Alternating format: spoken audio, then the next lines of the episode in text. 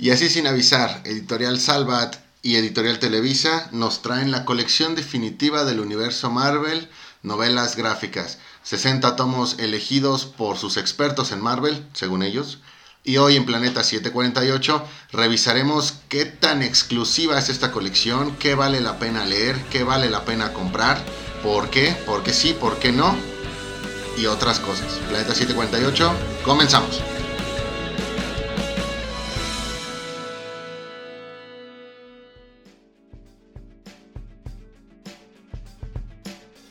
Bueno, ¿qué onda? Banda otra vez aquí, el, el buen Moy. ¿Qué onda, qué onda? ¿Qué onda? ¿Cómo andas, Moy? ¿Todo bien? bien, ¿y tú? Sí, aquí. Todo bien, yo, pues ya me conocen, soy Edgar. Eh, vamos a hablar, como ya dijo Moy, sobre un, una colección de tomos definitivos de Marvel. Eh, vienen varias, varias historias, hay que... Vamos a hablar un poquito de cada una, no nos vamos a meter mucho en detalle. Eh, y pues sí, esperemos que les guste. A ver, este, cómo sale. Ok, les avisamos, son 60 historias. Es una colección que ya se ha publicado en otros países de habla hispana, eh, se ha publicado en, en inglés. Son 60 tomos, pasta dura, formato quincenal. Todavía no tenemos fechas de publicación, lanzamiento, eh, tema de precios y demás. Yo creo que lo veremos en una segunda parte. ¿Por qué? Porque este programa muy seguro lo vamos a tener que, que partir en dos. Son demasiadas historias y todas, si algo tienen, es que vale la pena hablar de, de ellas. Más allá de si son buenas o no, considero que sí están eligiendo, digamos, lo suficiente como para que aquella persona que le gustan los superhéroes, que llegó a Marvel a través de las películas, pueda darse una buena empapada de lo que es, es el canon verdadero de los personajes, el cual Ajá. está en, los cómics, que tenga algunas historias clave y bueno, ese conjunto de lomos unidos que te da esta imagen de Gabriel Deloto Sí, hace una, una muy buena imagen, ¿no? es, es- es- es hermosa. Sí, este, bueno, sin más hay que empezar, ¿no? Porque sí tenemos varios a continuación. Dime, Moy, ¿con cuál empezamos? Bien, número uno.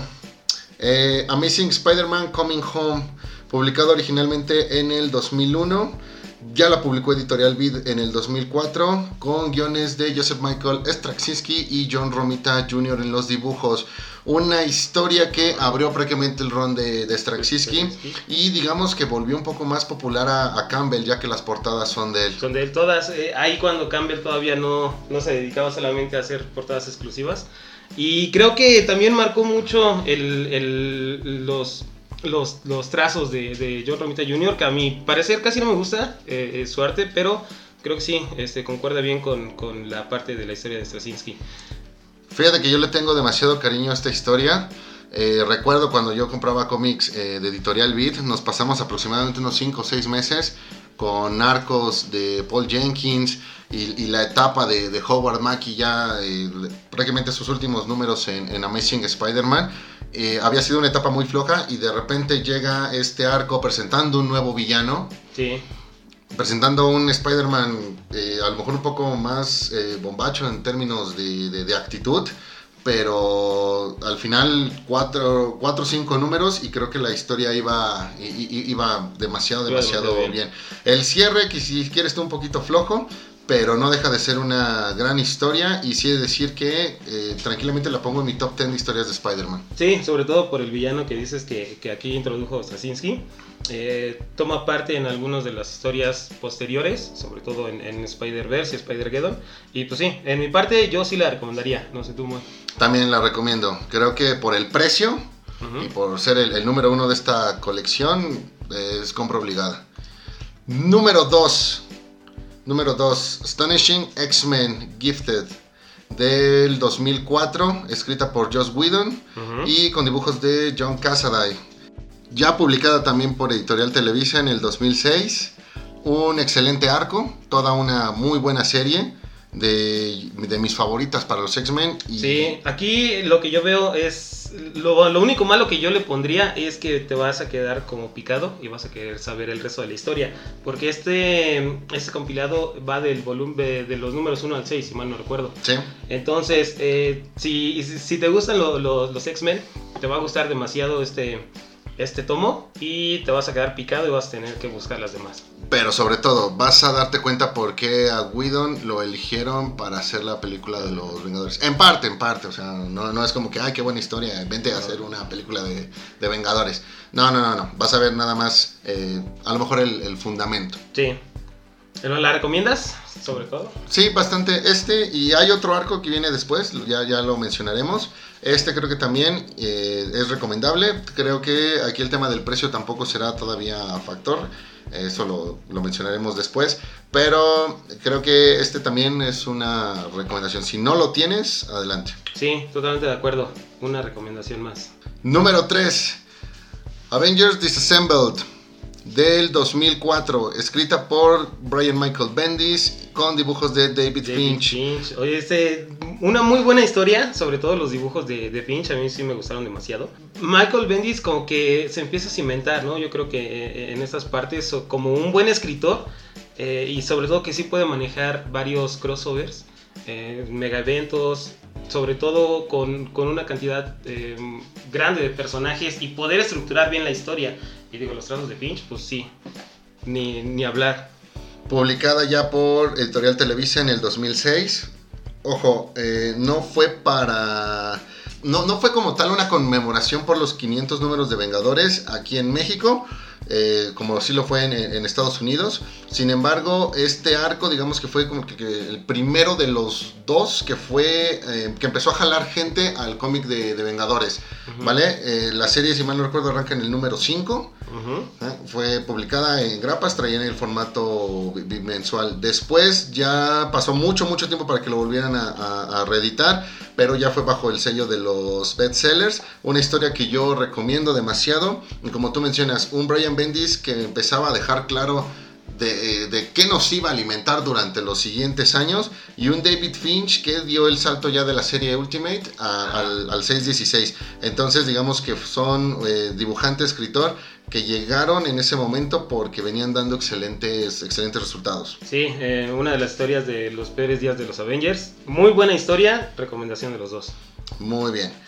Número 4, Thor Reborn, publicada originalmente en el 2017, ya publicada también por Televisa en el 2009, con eh, guiones de Joseph Michael Straczynski otra vez, vez. y dibujos de Oliver Coapel.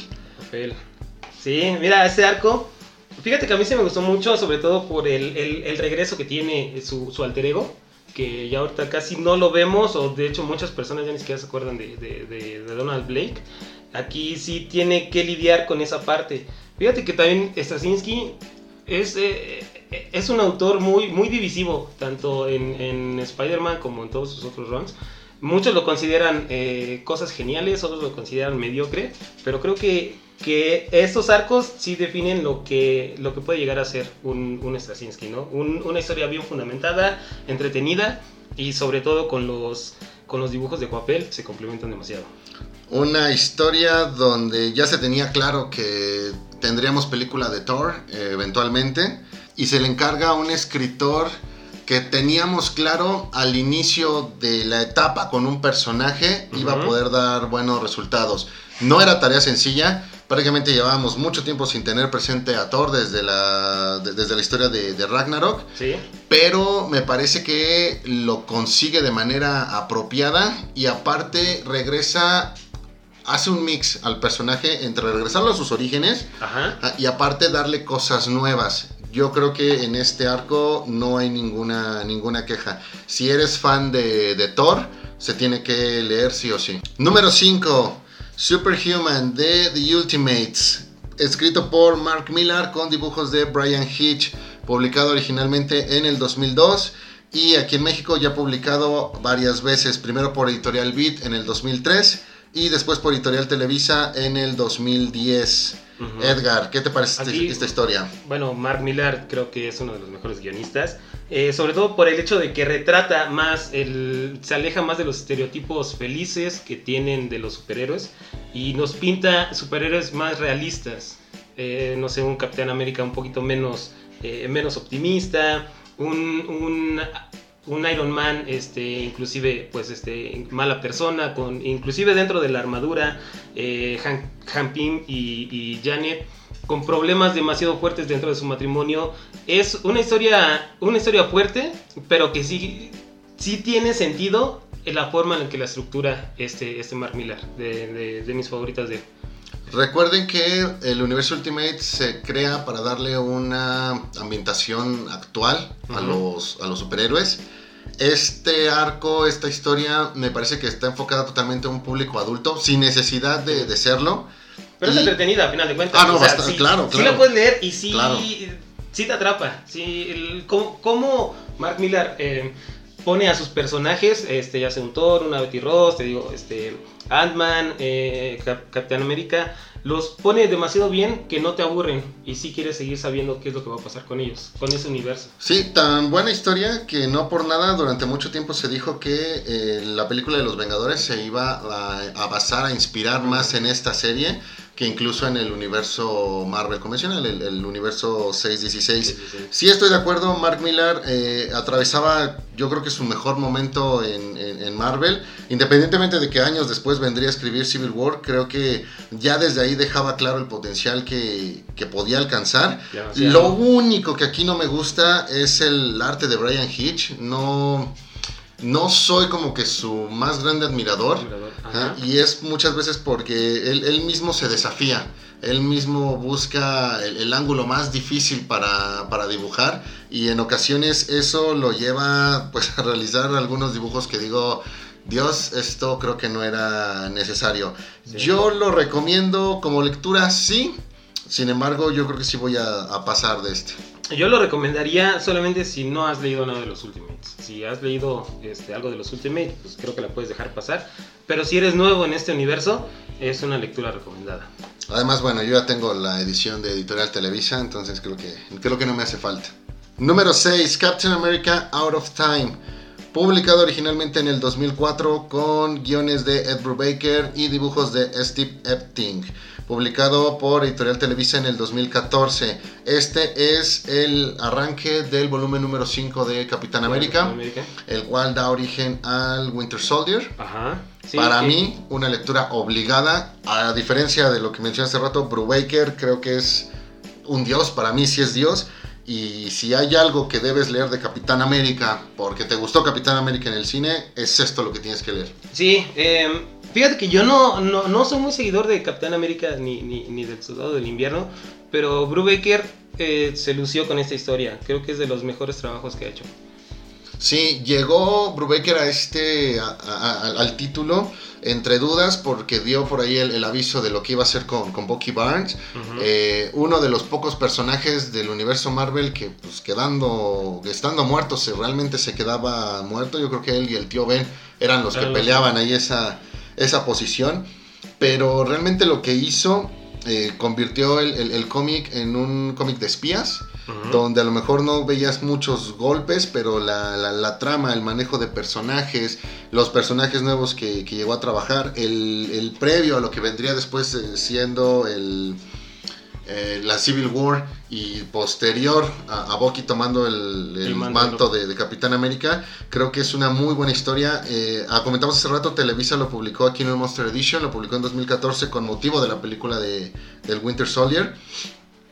Entonces, prácticamente por esta historia, yo la recomiendo porque por esta historia puedo decir que de Thor, Capitán América y Iron Man, eh, fue gracias a ella que Capitán América se convirtió en mi, en mi vengador favorito. Sí, yo la recomendaría para todos aquellos fans del Capitán América que quieren saber un poquito más del personaje. Brubaker, de los mejores escritores que, que tiene Marvel. Que tenía. Tenía. Número 7. Amazing Spider-Man, Craven's Last Hunt de 1987, escrita por John Mark DeMatteis con dibujos de Michael Seck publicada ya por Editorial Beat en el 2002 y después traída por Editorial Televisa en el 2016 y 2019, ambos en formato deluxe.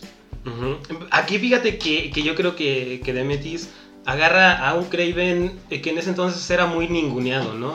sobre todo en sus historias. Le da un vuelco totalmente distinto y se ha convertido en una de las historias clásicas de, de, del hombre araña. Lo tienes que leer, eh, a, a, mi punto de vista está como un Maximum Carnage, este, de, de las historias clásicas que tiene Spider-Man. Sí, comparto, de lo mejor que se ha escrito de, de Spider-Man, sobre todo por el manejo que se le da a los, a, a los personajes, como pareciera que con tan poco estás logrando demasiado uh -huh. y ahí es donde yo considero que se sacan ellos la, la, la medalla de oro, una, una muy buena historia. Eh, vale la pena también comprarlo porque, si se dan cuenta, todas las historias que ya mencionamos son de los 2000, 2001, 2004, 2007 y esta es la primera que se va hasta los 80, Los 80. ¿sale? De lo cual no tenemos como que actualmente demasiada eh, publicación como, como nos gustaría. Entonces, eh, esta historia, si no la tienes, Si no tienes, cómprala. creo que sí, sí, sí vale la pena. Número 8, Marvels. Publicada originalmente en 1994 escrita por Kurt Busiek, con dibujos de Alex Ross, ya publicada en México varias veces, empezando con Editorial Beat, que la trajo en 1998, y después Televisa trayéndola en formato deluxe, formato de pasta dura, en el 2013.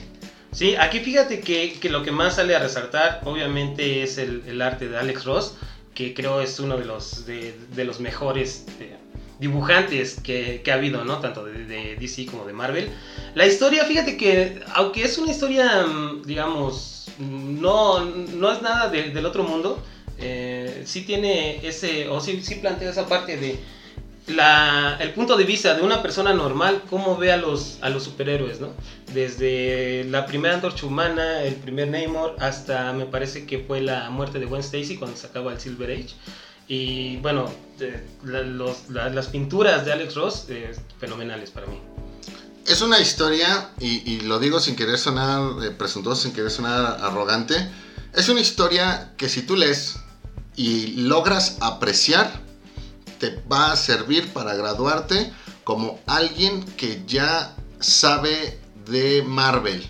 No eres solamente el fan de ocasión Ajá, disfrutas esta historia, entonces ya puedes ir un paso más allá porque ya aprecias el, el universo Marvel en sí y no a unos cuantos no, personajes. Sí, creo que fue la, la perfecta respuesta a, a, DC Kingdom Come. Ah, por supuesto. Este, igual lo, lo, lo, dibuja Alex Ross. Creo que las dos son, este, son buenas historias y como tú lo dices, pues sí, lo deberían de leer por lo menos alguna vez en su vida. Número 9. Secret War, escrita por Brian Bendis con dibujos de Gabriel Delotto, publicado originalmente en 2004, que después se tuvo que ir hasta 2005 por problemas con la publicación. Eh, publicado originalmente aquí también en México por Televisa en el 2009 y después, 10 años después, en un Monster Edition. Una historia que se introdujo aquí como preámbulo para lo que terminó siendo Secret Invasion sí, por la desaparición de, de Nick Fury. Uh -huh y el cómo fue que se dio esta desaparición. Prácticamente tomando a los mejores personajes de Marvel en ese momento, uh -huh. eh, Daredevil, Luke Cage, Spider-Man, Wolverine, Capitán América, y todos ellos en una misión secreta en un país de cierto dictador que le gusta la ciencia y, y, y la magia. Sí. Una historia, a mi parecer, también obligada. Eh, y, y, y, que toma ahora más fuerza considerando que, bueno, para todos hoy día, o si no para la mayoría, es Nick Fury no es más que Samuel L. Jackson con un parche. Aquí les digo, señores, no. Esto es el verdadero Nick, Nick Fury. Fury. Por favor, disfrútenlo, si es que están listos para eso. Sí, eh, otra vez Bendis, ¿no? Que fíjate que no sé qué le pasó. Sí, escribió muy bien ahorita lo que ha hecho. Yo ya, ya casi no me gusta, pero como tú lo dices, Guerra Secreta, sí, una buena recomendación. Sobre todo para los que gustan esa, uh, esos crossovers grandes, ¿no? Como lo, lo, lo, sigue manejando Bendis. Y los dibujos de Gabriel Delotto, que son sí. una, una, una, exquisitez. Son de esos dibujantes que yo digo, güey, esto no es un dibujante, esto es un pintor. pintor. Número 10, Daredevil Born Again. Publicada originalmente en 1986, escrita por la leyenda Frank Miller, con dibujos de Mazzucchelli, Mazzucchelli. prácticamente el mismo equipo de Batman año 1 ya publicado en México por dos editoriales, Editorial Beat lo trajo en 1999, Editorial Televisa lo trajo en 2016 y después lo trajo el año pasado en 2019. Una historia obligada de, de Daredevil por donde quieras buscarle. Sí, totalmente. Miller, eh, en su narrativa de cómo trata a, a, desde Daredevil hasta, a, hasta Kingpin, Wilson Fisk, y que nos permite adentrarnos, ¿no? Parte en su mente. Creo que es un, un muy, muy buen guion. Y, pues como tú lo dices, este, casi todo el, el, equipo de, de, Batman. Y para mí es una de las mejores, si no es que la, la, mejor de, de, Daredevil. Yo creo que entre esta y The Man Without Fear estarán peleando ese, ese puesto. No me quiero meter demasiado en la trama. De hecho, si se dan cuenta, no estamos metiendo demasiado en, la, en las tramas. Pero sí puedo decirles que esta es una historia que define eh, al 100 esta cuestión de superhéroes imaginarios con problemas reales. Con problemas reales, sí. Para hacer Daredevil, sí tienes que preparar a los madrazos que te da la vida. Ok, Edgar, fíjate, llevamos 10 historias. Las 10 las hemos recomendado. Eh, quiero dejar aquí como paréntesis que de momento el arranque de esta publicación de números exclusivos va a ser satisfactorio. Entonces aquí la pregunta será, bueno, ¿podremos mantenernos así otros 50, 50 números? Yo diría que le demos por lo menos otros 10, ¿no? Ok, vamos a checar. Entonces, los siguientes 10. Número 11, Captain America Winter Soldier. Número 2. Bueno, la continuación del que ya habíamos este, recomendado hace unos, unos momentos. Eh, fíjate que en esta parte es igual, ¿no? De, de Brubaker con este, Steve Epstein y Michael Ladd. Em, para mí es la continuación, o sea, si, si tú te, gustó el primer este, tomo, te va a encantar este también. Los números de este arco son ya publicados en el 2005. Como mencionaste, mismo equipo creativo. Editorial Televisa lo trajo también en el 2014, lo trajo ya a finales y es la parte 2 de aquel eh, primer tomo que trajeron con motivo de la película de Captain America y Winter Soldier. Eh, muchos creímos que esta historia ya no se iba a publicar, de hecho sí recuerdo que preguntábamos qué onda y bueno, pasaron varios meses, pero al final, al final se hizo. Vamos a ponerlo así. Entre la primera película de Capitán América y, la segunda mete el primer, el primer tomo. ¿Sale? Y ahora aquí en estos cómics es donde realmente vas a encontrar el preámbulo para lo que viene siendo esa película de, 2014 que a mi gusto es yo creo que de las mejores cinco que, eh, que se han hecho en todo el, MCU. Una historia que también yo, yo recomiendo bastante. Totalmente de acuerdo.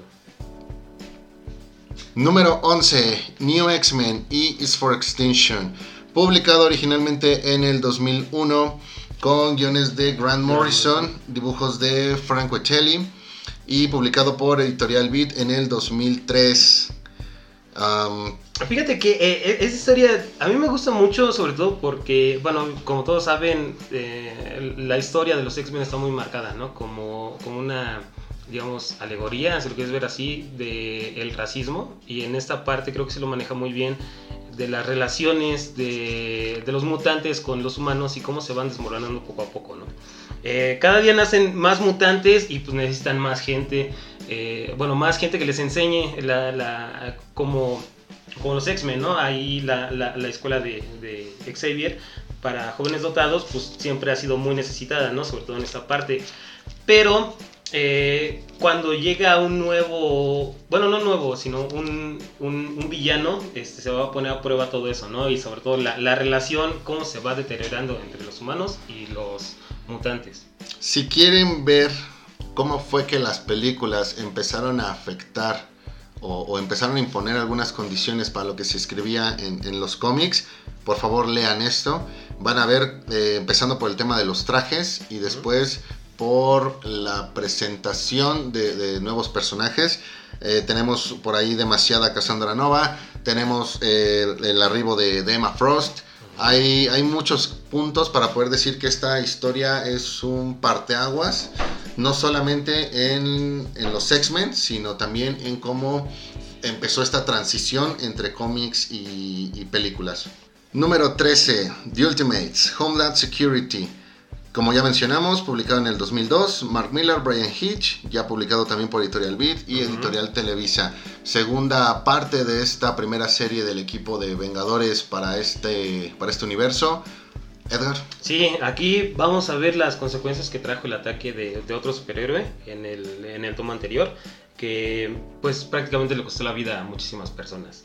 Eh, como siempre, Mark Miller tocando temas, temas fuertes, pero sabiéndolo hacer de una manera muy, muy buena.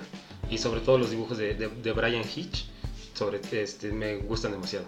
Yo ya dije que no me gustan los dibujos de Brian Hitch, pero sí, hay algo que mencionar respecto a Hulk, y es, eh, lee esta historia, lee este tomo, Ujú. y yo creo que va a ser tu personaje favorito de, de este equipo, o si no, vas a agradecer como mínimo, vas a agradecer su participación. Sí, aquí pues sí, cabe resaltar de cómo, cómo hace notar el gobierno de los Estados Unidos que prefiere resguardar, resguardar su imagen sobre todo lo demás. Muy buena historia. Número 14, Ghost Rider Road to Damnation, publicado en el 2005, escrito por Garth Ennis Garth con Ennis. dibujos de Clayton Crane. Una historia inédita en México, no se ha publicado, ni Ujú. Beat ni Televisa la, la publicaron. Eh, una historia que simplemente por ver el equipo creativo Sí, ya vale la pena. sí totalmente de acuerdo. Eh, Clayton Crane creo que es ahorita de los más populares que hay este, dibujantes. Y bueno, no se diga de Garth Ennis. Creo que todos estos sí los hemos recomendado, ¿no? Sobre todo por su equipo creativo. Tiene un buen escritor y siempre lo acompaña un muy buen dibujante. Sí, para que vean que Ghost Rider no solamente es Nicolas Cage haciendo lo que Nicolas Cage sabe hacer, por favor denle una oportunidad a- a este título. Sí, no se van a arrepentir. Número 15, Captain America, The Chosen. Publicado originalmente en el 2007, escrito por David Morrell con dibujos de Mitch Bradweiser. Otra historia inédita en México. Y pues sí, fíjate que esta parte salió bajo el sello de lo de Marvel Knights, que era una serie de, de historias dedicadas a un público un poquito más adulto. Y creo que sí lo, lo logró. Muy buena historia. En aquel entonces, Capitán América no tuvo su tomo de, de The End. Eh, hace poco se acaba de, de publicar. Pero sí te puedo decir que el equivalente a un Captain America The End pudo ser esto. Y demasiado de lo que aquí se escribe se tomó como base para lo que terminó siendo aquel volumen 7 de Capitán América bajo el sello de Marvel Now. Una historia que podemos decir vale la pena, pero que disfrutarás más si no, si no esperas nada, si llegas con bajas expectativas. Número 16, New Avengers Breakout, publicado originalmente en el 2005 con los guiones de Brian Bendis y dibujos de David Finch, publicado por Editorial Televisa en el 2006. Ahora sí, el primer arco oficial de este equipo de Vengadores, con el mismo equipo creativo que le dio en la torre el arco anterior. Nuevos personajes, nueva alineación, una alineación de Vengadores más parecida a lo que viene manejando Justice League Sí. con ahora los personajes insignia de, de Marvel, empezando por Spider-Man y, y Wolverine, complementando con Capitán América y, eh, y Iron Man. Edgar, una historia que para mí fue de mis favoritas en, en su momento. Sí, totalmente de acuerdo, porque creo que en su arribo literalmente destruyó el grupo, ¿no? De, de- de los Avengers. Eh, no mm, solo gran parte de la de, de- esta de este quiebre hace buena la historia, sino que también cómo lo vuelve a construir, ¿no? Eh, creo que sí hace sentido cómo, cómo de, de- la separación de los Avengers puede llegar a formar un nuevo equipo y que sí los va rotando de vez en cuando, eh, siempre hacen sentido cómo los, los maneja. Hace rato mencionabas que Bendis deja claro que sabe manejar eh, historias donde hay demasiados personajes, cómo les da es- eh, espacio a cada uno, Ujú. cómo no, no, no- los hace a un lado y por el contrario pareciera que todos pueden ser eh, protagonistas, no, no cada número, pero al menos sí en, en- en ciertos segmentos. Con esta historia lo viene a, a confirmar y aquí podemos decir que es de manera oficial la primera de muchas veces que ocupó esta fórmula durante su etapa escribiendo a los, a los Vengadores. Sí, esta yo la recomendaría, sobre todo si ya leyeron la- las que este, mencionamos antes de, de Bendis, las que fueron la de eh, Avengers Disassembled. Disassemble. Eh, viene siendo como una continuación, aunque no sea directa, eh, creo que sí continúa el arco de, de esa historia. Muy bien. Número 17, Daredevil, Guardian Devil. Publicado originalmente en 1998. Escrito por Kevin Smith. Sí, ese Kevin Smith que todos Ujú. conocemos. Con dibujos de Joe Quesada. Quesada, sí. Lo publicó Editorial Beat en el 2001. bajo la serie de Marvel Comics presenta en formato flipbook una historia que también parece que es obligada, bastante Daredevil, bastantes personajes y por ahí unos toques hasta cierto punto religiosos. Sí, sobre todo por, bueno, un poquito de contexto de la historia, ah, llega un bebé, un misterioso bebé que unos creen que es el anticristo y, otro que, y otros que son este, la segunda venida de Cristo a la tierra. Eh, pero tiene sí, tiene sí tintes sobrenaturales, pero anclado sobre todo en la realidad. Eso es lo que me gusta de cómo él maneja. Y bueno, yo que sabe que sabe dibujar muy bien. Ok, pues si quieres hacer enojar a alguien en la iglesia, esta historia es la que debes, debes conseguir. Debes leer, sí. Número 18, Astonishing X-Men Dangerous, publicado en el 2005, nuevamente Joss Whedon y John Cassaday en el equipo creativo y nuevamente publicado por Televisa en el 2007. Pues sí, como bien lo dices, es una de las etapas que todavía forma Joss Whedon. Toma directamente hechos narrados en la serie anterior y pues bueno, esta vez sabemos todos que, que Profesor X tiene varios secretos por ahí guardados y se enfrentan a un nuevo enemigo que conoce prácticamente toda la parte de los X-Men. Una muy buena historia, sobre todo de, de, este Widow. Prácticamente, si tú toda tu vida has pensado que el Profesor X es un inútil, por favor lee esto y espera a ver si no cambias de opinión. Y como dato curioso, uno de los números que forman parte de este compilado fue de los que en su momento tenías que comprar o tuviste que comprar más bien para participar en el concurso que hizo Editorial Televisa de ser editor por un día. Entre este número y era otro de Daredevil, me parece que era el Daredevil 11 de, aquella, de aquella serie tenías que comprarlo y después esperar noticias que jamás llegaron. Sí, otra recomendación más de esa parte. Nos, nos hicieron comprar algo que no, pero nos hicieron comprar cosas que sí valían la pena. Número 19, Civil War. Publicado originalmente en el 2006 con Mark Millar escribiendo y dibujos de Steve McNiven. Publicada en México por Televisa en el 2007 y de ahí, bueno, publicada infinidad de veces más en montón de formatos. Vaya, hasta tuvo su participación en el Biblioteca Marvel. Sí, aquí hay que resaltar para los que no, no han leído todavía los, los, números, que creo ya no deben ser muchos. Sí se aleja un poquito de la realidad de lo que nosotros vimos en el, en el MCU. Mark Millar habla sobre qué pasaría con los, con los héroes si son regulados por el gobierno. Eh, ahí se deriva toda la historia de Capitán América contra Iron Man, cada quien este, escoge su lado. A final de cuentas lo deja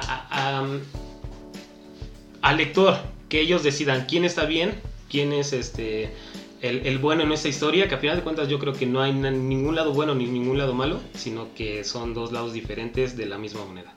Realmente no hay mucho que decir de Civil War para mí la historia más importante de Marvel en los años 2000 y prácticamente en el siglo XXI. Una historia que vale la pena tener, esperemos que venga sin errores de ortografía. Y si es así y no tienes las grapas, entonces eh, creo que también es una compra, compra obligada. Eh, no se emocionen demasiado, pero la verdad es que aunque debas elegir un bando, pues creo que todos nos quedamos con Capitán América. ¿Crees? Sí, a menos que el MCU por ahí te tenga un poco podrida la mente y decidas aceptar cualquier cosa que Iron Man diga solamente porque es Iron Man. Ah, bueno, habrá, habrá gente, habrá gente que sí se va a aliar con, Iron Man. Digo, creo que, es muy divisivo, pero sí, debe de haber gente a la que sí se vaya con Iron Man. Ok, ya veremos cuántos son. Peter Parker lo hizo y se desenmascaró por él y vamos a evitar los spoilers, Una disculpa, Planeta 48 les pide disculpas de la manera más atenta por estos comentarios. Número 20, Wolverine Weapon X, publicado originalmente en 1991, escrita por Barry Windsor Smith, publicada también ya por Editorial Beat en 1994 y por Televisa en el año 2013 dentro del el ómnibus de Wolverine Origins para la película de Wolverine Immortal una de las historias clave de Wolverine considerando el, hype que tuvo el personaje a principios de los 90 entre su serie individual, entre la serie animada y, la, y, el preámbulo ¿no? de lo que vendría siendo la participación de personajes Marvel en los, en, los videojuegos, principalmente los videojuegos de, de, Capcom, un origen eh, a medias sobre Wolverine, al menos para el, el, status quo que manejaba el personaje en aquel momento que estaba lleno de, de misterio. Sí, y bueno, sobre todo con Barry, creo que, bueno, de Barry Windsor casi no he leído, pero esa sí es de las de las que, que, que, sí me gustan demasiado. Y sobre todo porque él también hizo los, los dibujos. Sí, prácticamente una obra totalmente que quedó en una, en una persona. Eh, en estos casos siempre se debe poner demasiada atención a, a, lo que el, a lo que el autor trata, eh, piensa, lo que trata de, de exponer en los, en, en los dibujos. Muchas veces el hecho de que sean dos personas las que trabajen ahí te puede llegar a complicar un poco porque uno tiene que ceder de alguna de, de, de, alguna manera. Y justamente estas historias donde comparten escritor y, y, y dibujante, considero que son las que llegan a, a, a tener resultados más, eh, menos claroscuros, vaya. O la cosa sale demasiado bien o sale demasiado mal. Sí, creo que esta libertad que él tenía, tanto de, de, escribir como de dibujar, fue lo que le dieron la calidad al producto. No quiere decir que todos los que dibujen puedan escribir y al revés, pero en esa parte él lo hizo demasiado bien. Pues así llegamos ya a 20 números. Los primeros, la primera, tercera parte. Eh, igual todas historias que de alguna forma podemos recomendar. Y aunque a algunas les falle la calidad, algo tienen con el momento en el que fueron lanzadas, el, el punto de los personajes que venían manejando, etcétera. Entonces, ahorita sí podemos decir, creo que se está seleccionando lo mejor de, de lo mejor. Uh -huh. Hace falta todavía ver demasiado. Veamos si los siguientes 10 nos mantienen todavía esta, esta racha. Sí, algo que, que yo veo curioso es que la mayoría son historias, no quiero decir viejas, pero sí ya son más, más antiguas a lo que ahorita está saliendo, ¿no? Tal vez no hemos visto nada de Donny Cates eh, no hemos visto nada de, de, de, de después de Bendis, después de Marvel Now. Hay que ver qué fue lo que pasó también, ¿no? Creo que ese, e, ese fíjate que quedaría un muy buen programa. ¿Qué pasó después de Marvel Now? Y por qué hay gente que dice que la, que la calidad decayó. Yo soy uno de esos, ya veremos cuando hablemos de Marvel Now y por qué Marvel se empezó a ir al precipicio ahí. Pues va, entonces hay que seguirle. ¿Cuál es la, la, la historia siguiente? Voy. Número 21, Iron Man Extremis, publicado originalmente en el 2005, escrito por la leyenda Warren Ellis, con dibujos de Eddie Granoff, eh, publicado por Editorial Televisa en el 2013 bajo el formato Monster Edition para publicar la película de Iron Man 3. Uh -huh. Creo, como bien lo dices, este se tomó, se iba a tomar como, como base eh, para, para la película. Para la, la historia de la película. Eh, una muy buena historia eh, sobre todo con, con, el dibujo de, de Adi. Es este de, creo que también de los, de los favoritos de las personas ahorita. Eh, ha hecho muchas portadas variantes, pero cuando hacía los, los, interiores, creo que en esta fue uno de los mejores. Sí, algo pasó. Eh, pareciera que Marvel tenía claro que Iron Man vendría siendo el estandarte del, del MCU y empezaron a, dejarle algunas historias de mejor calidad. Si tú revisas de los 90 para atrás, a lo mejor no encuentras mucho Iron Man y lo que encuentres no es como que de lo mejor. Pero aquí en, eh, en Extremis, aquí en los 2000 empezó a, cambiar eso de beneficio para el, el personaje. Una historia también eh, que recomendamos. Sí, ahí creo que se maneja o se plasma perfectamente de que Tony Stark es Tony Stark, ¿no? Es este. No necesita la ayuda de los demás Avengers. Leanla, no se van a arrepentir. Número 22. Ultimate Spider-Man Power and Responsibility, publicado originalmente en el año 2000 con guiones de Brian Michael Bendis y dibujos de Mark Bagley, publicada también por Editorial Beat en el 2002 y por Editorial Televisa en el 2017. Primer arco de este personaje en este universo. Este universo de Ultimate. Creo que llegó hasta el 160, ¿no? Con su muerte. Aprox. Sí, y, y ahí también, bueno, ese universo nos dio a Miles Morales. De muchas, ahorita está agarrando muchísimo hype, pero en esa parte de, de Bendis, todavía creo que, que, lo que escribía sí era bueno. Y con, con Bagley, también de los noventas, sobre todo, hacen muy buena mancuerna. Sí, prácticamente un universo Ultimate que trabajado con escritores, eh, digamos hasta cierto punto novatos, pero que prometían, en conjunto con dibujantes que ya eran garantía. Y aquí el, refresh que le dieron al personaje terminó logrando lo que en su momento buscó la, saga del, del, clon, volver a hacer ese clic con el público joven, con el público adolescente y tomó también como fue tomado como base para lo que vendría siendo después la, primera película de Spider-Man de, de, Sam Raimi. Sí, una buena estrategia para llevar una nueva continuidad a los nuevos lectores, empezar desde el número uno y de ahí hacer su propio universo, sin tocar obviamente el universo principal de Marvel. Creo que sí lo, lo, lo recomiendo yo. Muy bien. Número 23, Planet Hulk parte 1, publicado originalmente en el 2007, escrito por Greg Pak, con dibujos de Carlo Pagulayan y Aaron Lopresti publicado también ya por Televisa en el 2008 en formato de grapas y después traído en también un montón de formatos, Biblioteca Marvel, Deluxe, Bestsellers, etcétera, etcétera, etcétera. Una historia que se supone iba a ambientar un poco la parte de Hulk para lo que terminó siendo Thor Ragnarok, aunque, ay Dios, terminaron haciendo todo menos lo que debieron ser. Sí, creo que a grandes rasgos todos sabemos más o menos de qué trata Planet Hulk, pero para los que no sepan, eh, el hecho de que Hulk no esté en Civil War se explica en esa parte, ¿no? La parte de los Illuminati, eh, es un grupo conformado por Tony Stark, Reed Richards, Doctor Strange, Black Panther, eh, Charles Xavier y, Namor y Black Bolt, eh, deciden mandarlo lejos de aquí, del planeta Tierra. Y eso es lo que, la historia de lo que se, desarrolla cuando él llega a ese planeta. Fíjate que este sería el primer título con el que tengo mis dudas. La historia no es mala. Vaya, prácticamente a Russell Crowe ponlo de color verde y ahí tienes eh, Planet Hulk. Mi problema viene justamente con este número. Si no tiene el one shot de Illuminati, no vas a entender. Creo que sí te puede costar un poco de, trabajo entender qué es lo que pasa ahí. O en, su menor defecto, eh, busca el número para que esta historia sea un poco más disfrutable. Me parece que eh, de este sí hay que pasar de largo un, poco, ¿no? No estoy muy convencido de no, no, tenerlo ahí. Sí lo recomiendo, pero considerando que existen ya otros formatos y mucho más accesibles, aquí sí diría, creo que no. Creo que no. Yo lo recomendaría solamente si eres eh, fan de Hulk pero de Hulk de los cómics, no de la, de la, película. Si eres fan de Hulk de la película, tampoco te lo recomiendo. Un Hulk aquí que piensa demasiado, sí creo que no, no va a ir mucho con, contigo. Número 24, Marvel Zombies. Publicado en diciembre de 2005 con guiones de Robert Kirkman, exacto, el mismo de The Walking Dead, y dibujos de Sean Phillips con las asombrosas portadas de Arthur Swidham publicado por Editorial Televisa en el 2007 en grapas. Ese mismo año sacó el Monster Edition y después también lo ha publicado infinidad de veces.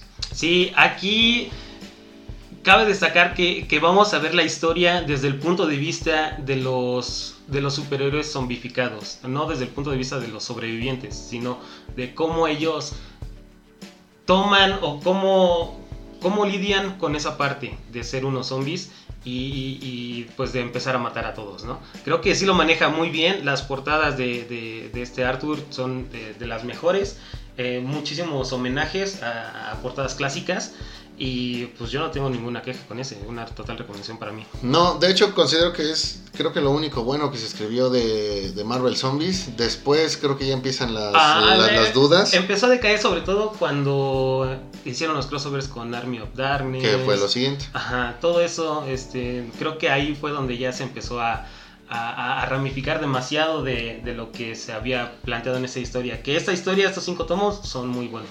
Si esta historia la ves como una parodia del universo Marvel, la vas a disfrutar, garantía. Número 25, Uncanny X-Men Dark Phoenix, publicada en 1980, escrita por Chris Claremont con dibujos de John Byrne, par de leyendas las dos. Traída ya por Editorial Vid en el 2005 y por Televisa en el 2012 Publicó también un deluxe el año pasado con motivo de la película.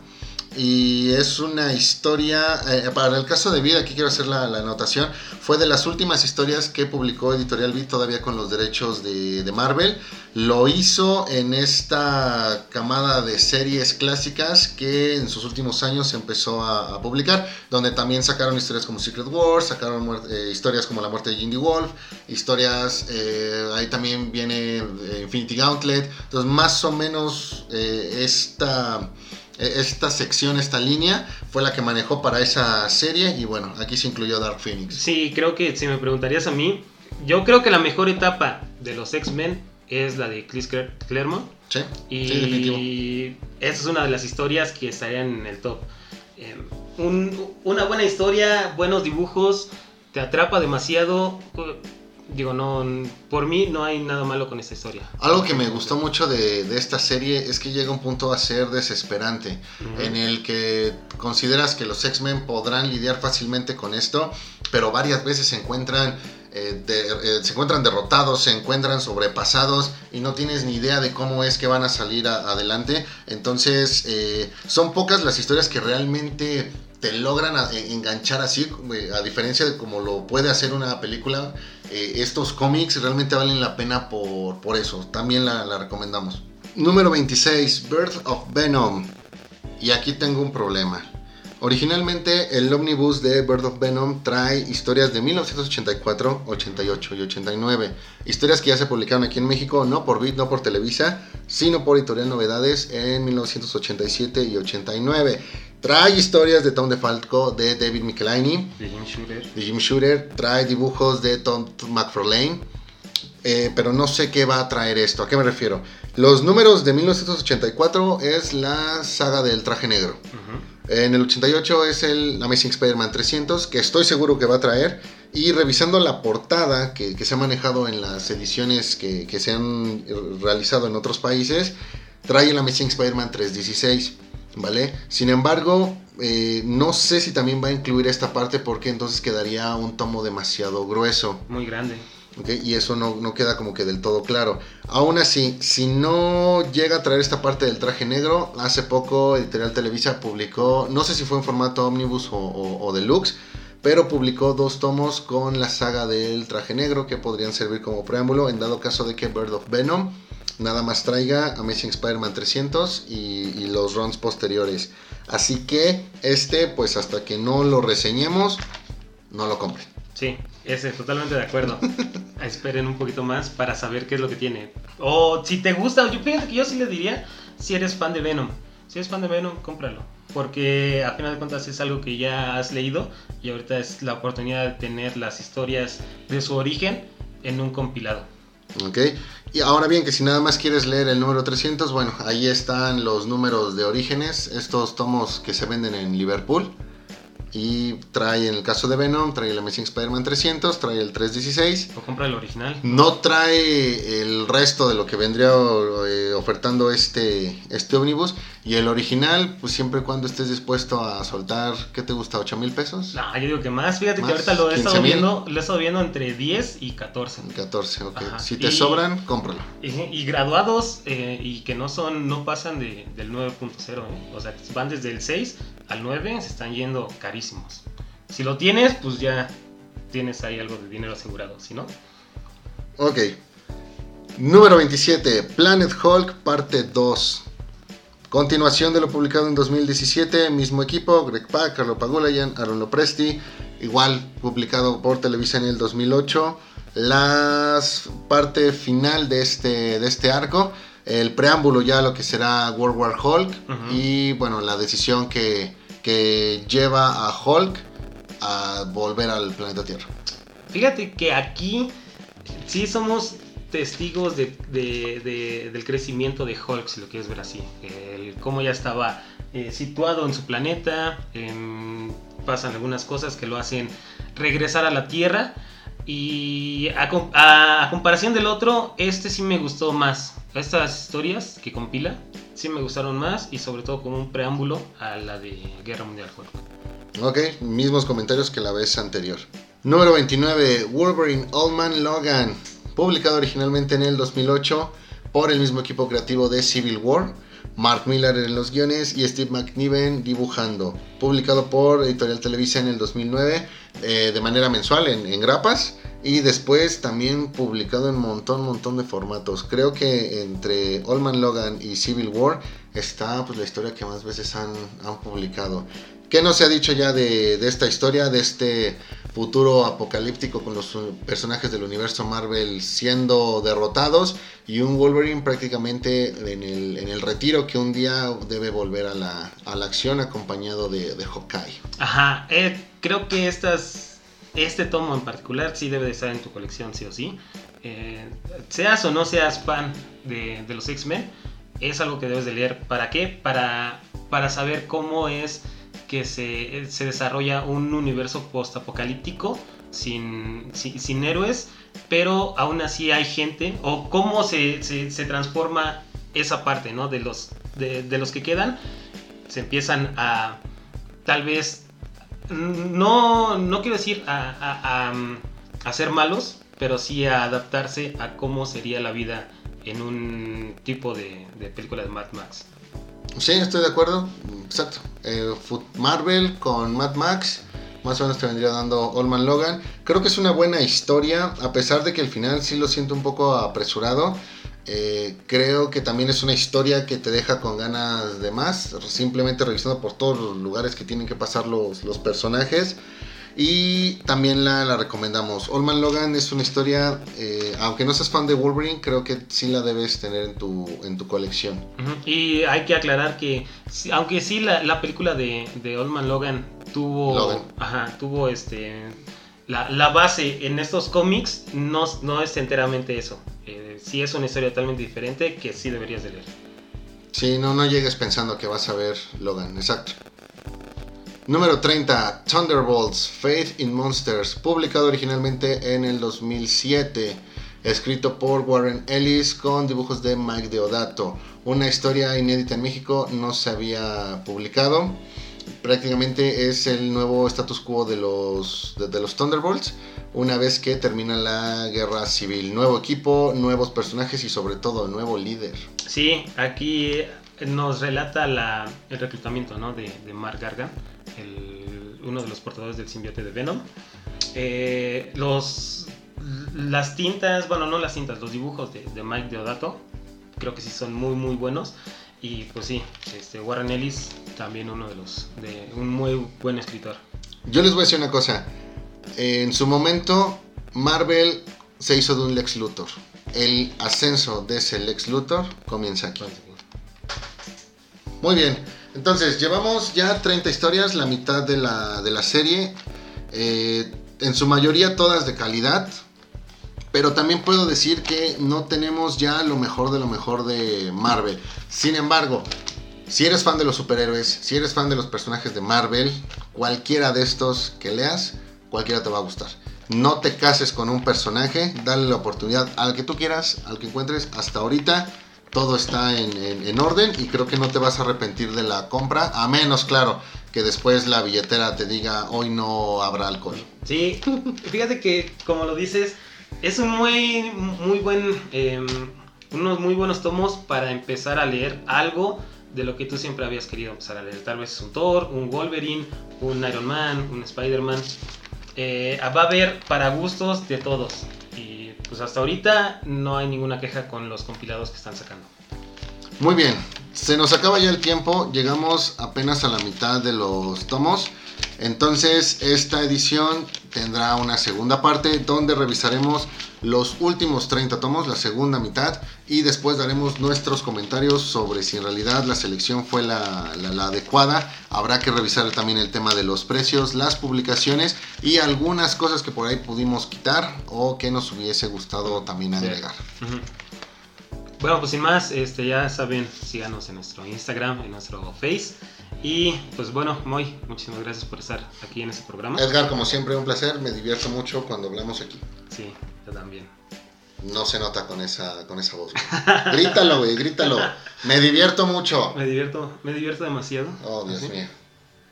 Chicos, digan no a las drogas y no a ser como Edgar.